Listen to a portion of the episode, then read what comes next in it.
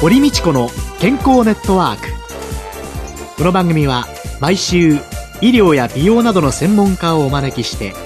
私たちの健康のために役に立つお話を伺う健康生活応援番組です。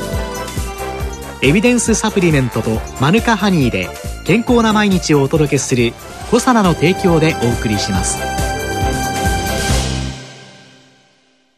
こんにちは。堀道子です。3年目に入りました健康ネットワーク。今月からは毎週医療の専門家をゲストにお迎えしてお話を伺います。今週のゲストは精神科医の工藤義久さんです。工藤先生どうぞよろしくお願いします。こんにちは。よろしくお願いいたします。工藤先生は東京八王子市にある夕顔クリニックで地域に貢献するメンタルヘルスクリニックこれを運営されてるんですよねそうでございますね普段先生の日常というのはどんな？そうですねやっぱりその患者さんと一緒になんとかその日常生活を豊かに送っていこうという方針で、まあ、朝から晩まで患者さんのもとにいながら、まあ、お話をさせていただいたりですね。ええその辺、散歩したりしたり しております。はい。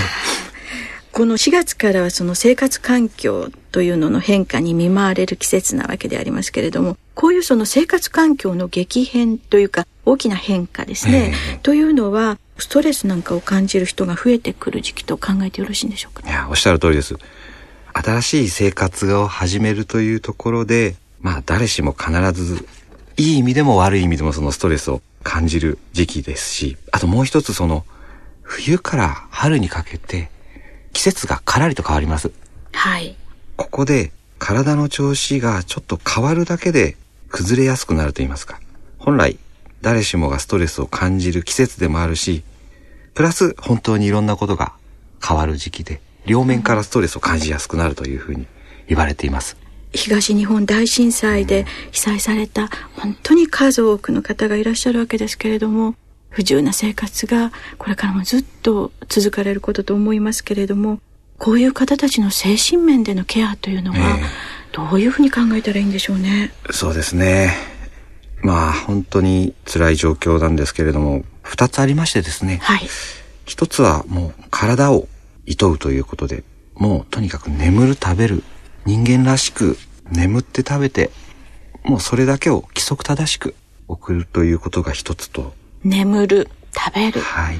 ああいうお辛い状況でお悩みの方は眠るなんていうことがなかなかできないと思うんですが、はい。それでも目をつぶる。で、朝日が出てきたら、それに合わせて起きると。はい。で、いただけるものがあればお食事をとっていただくと。はい。非常に基本的なんですけど、なかなかできないこと、これをまず一つしていただければ、体の中でのうつをあまりひどくさせない予防にはなってくれますから、うつというと、心の中の問題のように捉えられがちなんですけれども、はい。うつになりやすい体の状態といいますかね、疲れというものが溜まってくると、その中の一つの症状として心に出てきたものを、まあ、うつと考えていただいて、体の病気だから何しろ体を休めてあげるということが一番大切なんだということなんですね。えそうするとそういう心のケアっていうのはどういうふうになってくるんでしょうか？今の震災で大変なお辛い目に遭われている方々にとって、将来のことを考えずに今、現実を見つめる。今とにかくできることだけを精一杯やるっていうことで、不安をなるべく感じにくい環境に自分をこう、向けていくと言いますか。あと自分に対して向く気持ちを、それが不安であるとしたら、そういうことを考えるなって言っても考えてしまうかもしれないんで、はいそばにいる方々に声をかけるなり、少し体を動かして、とにかくあの、何か不安を取り除けるような声をかけてあげるとかですね。自分が不安に感じた時に、それを自分にこう投げかけるんではなくて、周りにいる方々に少しこう、あえて自分に励ましの声をかけるかのごとく声をかけてあげて、それが人にかかってる声なんですけれども、結局回り回って自分にこう、励ましの声が響くというかですね。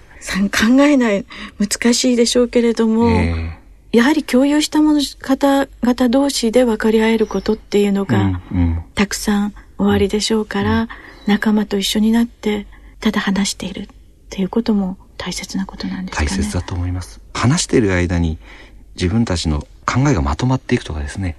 まあ当然話すだけで発散になる方も多いですし、はい。話すことで自分がこう不安を感じている部分を共有し合って、そしてこう話しながら問題をまとめていって解決していく部分もあって、まあそれがうまくこういけば未来に対する希望にもつながりますし、とにかくもう毎日毎日を精一杯とにかくやるというか、一生懸命やるだけで日々のうつ症状からは少しは抜けられるような、これはまあその被害に遭われた方だけじゃないんですけど、まあ本当に普通の今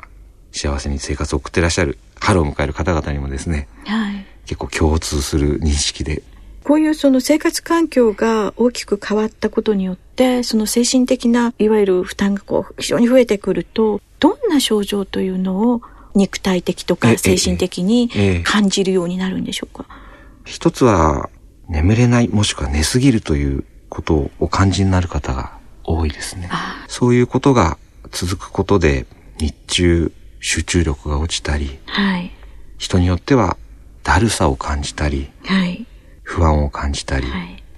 まあ、当然イライラもしたりとかですね。まあその結果嫌なことをより一層嫌に感じて落ち込んでしまったり、体の調子としては食べるとか眠ることっていうのがまずできなくなったりしまして。そういう時睡眠薬なんていうのはどうなんでしょ闇雲にまあ飲むべきでもないんでしょうけれどもう。、ええ状態によっては率先して使うべき薬ではないかと思います。はい。睡眠薬に対する不安っていうんですか、飲んでいていいんだろうかとか、はいはいできるだけ飲まない方がいいんじゃないかとか、あるいはちょっとボケちゃうんじゃないかとかっていうようなね睡眠薬に対する様々な不安を抱えてしまう方もいらっしゃるんですけれども、本当はそんなことを今のお薬はある程度注意して使っていればはい。問題ないんですよえね。睡眠薬というものは眠るための薬と思われているんですけれども、眠った後にも、つまり寝てない時、起きてる時にもですね、はい。効果を発揮してくれるのですね。ええ。例えば、眠った後、まだまどろむ時間があるんですけれども、はい。その時に睡眠薬が上手に効いてくれれば不安を和らげてくれましたり、一般的に安定剤と言われているようなお薬と、睡眠薬は似たような作用を持っているものも非常に多くありまして、はい。眠っている時にも効いてくれるんですけれども、それから目覚めて起きた時、ちょっと気持ちを安らかにしてくれたり、筋肉やそういう体にもこう作用してくれるものもあるので、緊張感で疲れ果てたパンパンに張った肩をですね、睡眠薬を飲むことで少しこう和らげたり、頭痛が取れたりするようなこともよくあります。睡眠薬、まあ、今ベンゾジアゼピン系のお薬っていうのが主流なわけですけどそれは寝つきを良くしたりという睡眠という問題とそれから不安を抑える抗不安作用というのが明け方ずっと不安を抑えてくれる。そして筋弛緩作用という筋肉のこりをほぐすというこういう3つの作用というのが割といい面に働いてくれる。はい。という。でもそういうのがなかなかね一般の方に情報として伝わってない、ええ睡眠薬への不安まで広がっているっていうのは、え私は薬剤師ですので、えええー薬のことをもっと皆さんに知っていただきたいなというふうに思いながらしております。はいでもああいうその救護所の本当に多くのたくさんの方がご一緒にいらっしゃるところでお休みになるのは難しいでしょうね。非常に難しいことかもしれません。眠りを遮るものということがはい。ありまして、睡眠薬を使って眠れない状況にあってもですね、あえて意識的に目をつぶる。光や音というものが眠りを妨げてしまうということはもう明らかですので、はい。まぶたの上から差し込んでくる光も実は眠りを妨げてしまうんですね。はい。ですからまあ、大変な状況の中で想像し、中で寝るのは難しいかもしれませんけど、なるべくその、光のない環境、まあ、目の上にアイマスクじゃないんですけど、手拭いでもね、タオルでもいいですから少しかぶしたりして、あとはできれば少し耳を何かで覆ってですね、はい。光と音を少し体から遠ざけることをできれば、完全に眠れなくてもですね、はい。時間的には部分で少し熟睡ができれば、まだだいぶ楽になるかと思いますが。眠るために光を遮る、音を遮る、そんなちょっとした工夫でも睡眠にいい影響を与えてくれる。はい。ではおっしゃる通りです。来週もうつについてお伺いします。今週のゲストは精神科医の工藤義久さんでした。来週もどうぞよろしくお願いいたします。こちらこそよろしくお願いいたします。健康な毎日を送るために気をつけていることはありますか？自分の健康は自分で守る時代です。科学に裏付けされたサプリメント大自然の恵みマヌカハニー。あなたの健康に貢献したいと願っています。私たちはコサナです。コサナワンポイント情報のコーナーです。今月は私コサナの鴨井和文がマヌカハニーを使ったメニューを取り入れている東京銀座にあるレストランアロッサ銀座を訪ねてお送りします。マネージャーの高山智也さんです。よろしくお願いします。よろしくお願いいたします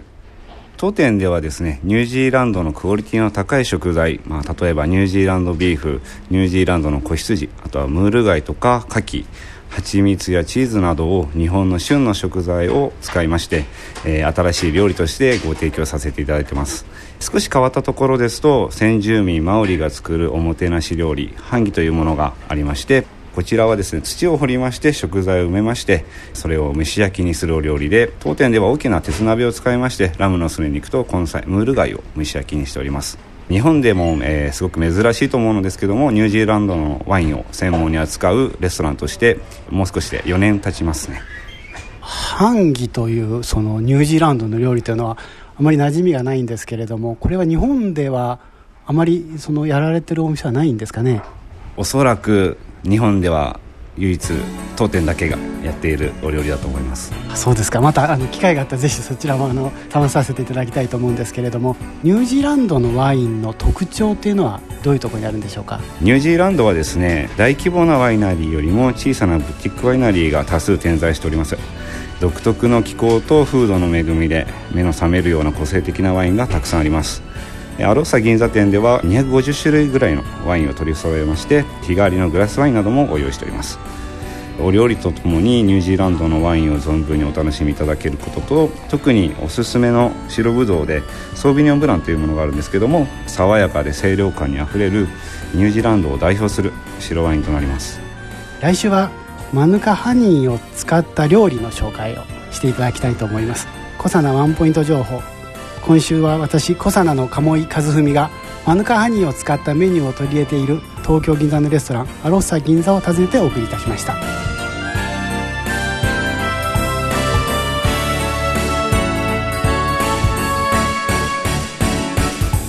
堀道子の健康ネットワーク。健康と美容についてもっと詳しく知りたい方はぜひコサナのサイトへ。検索で「コサナ」カタカナで「コサナ」と入力してくださいこの番組はエビデンスサプリメントとマヌカハニーで健康な毎日をお届けする「コサナの提供」でお送りしました。